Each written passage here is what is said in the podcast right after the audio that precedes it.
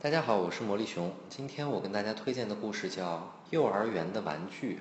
幼儿园是每位宝宝初次接触集体生活的地方，在幼儿园里学习、游戏，当然还少不了跟其他的小朋友接触交往。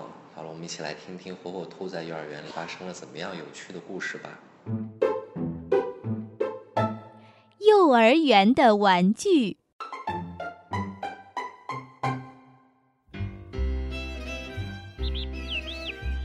幼儿园放学了，小朋友都在操场上玩耍，等着妈妈来接自己回家。小猫喵喵正在操场上玩滑滑梯，突然听见旁边传来难听的声音，原来是火火兔和小猪笨笨在吵架。他们你争我抢，谁都不愿松开手里的那架小飞机。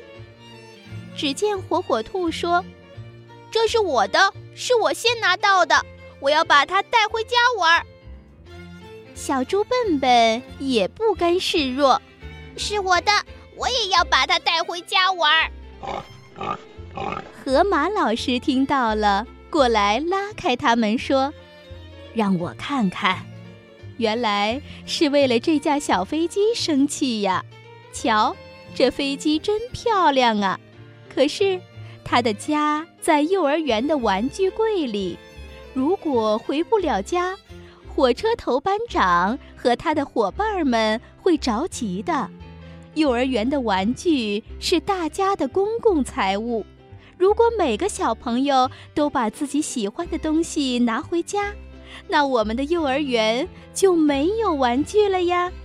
听了河马老师的话，火火兔和小猪笨笨都羞红了脸。